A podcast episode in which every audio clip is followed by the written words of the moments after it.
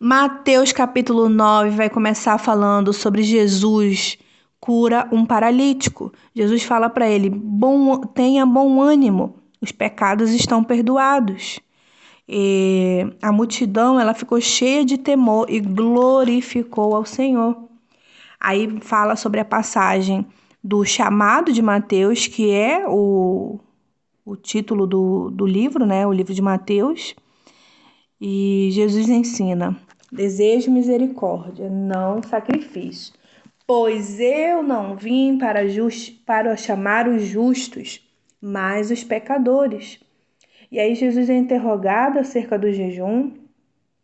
E é, a outra passagem fala o poder de Jesus sobre a doença e a morte.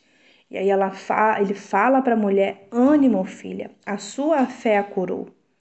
E aí tem a passagem da cura de dois cegos e um mudo. Jesus fala: que seja feito segundo a fé que vocês têm.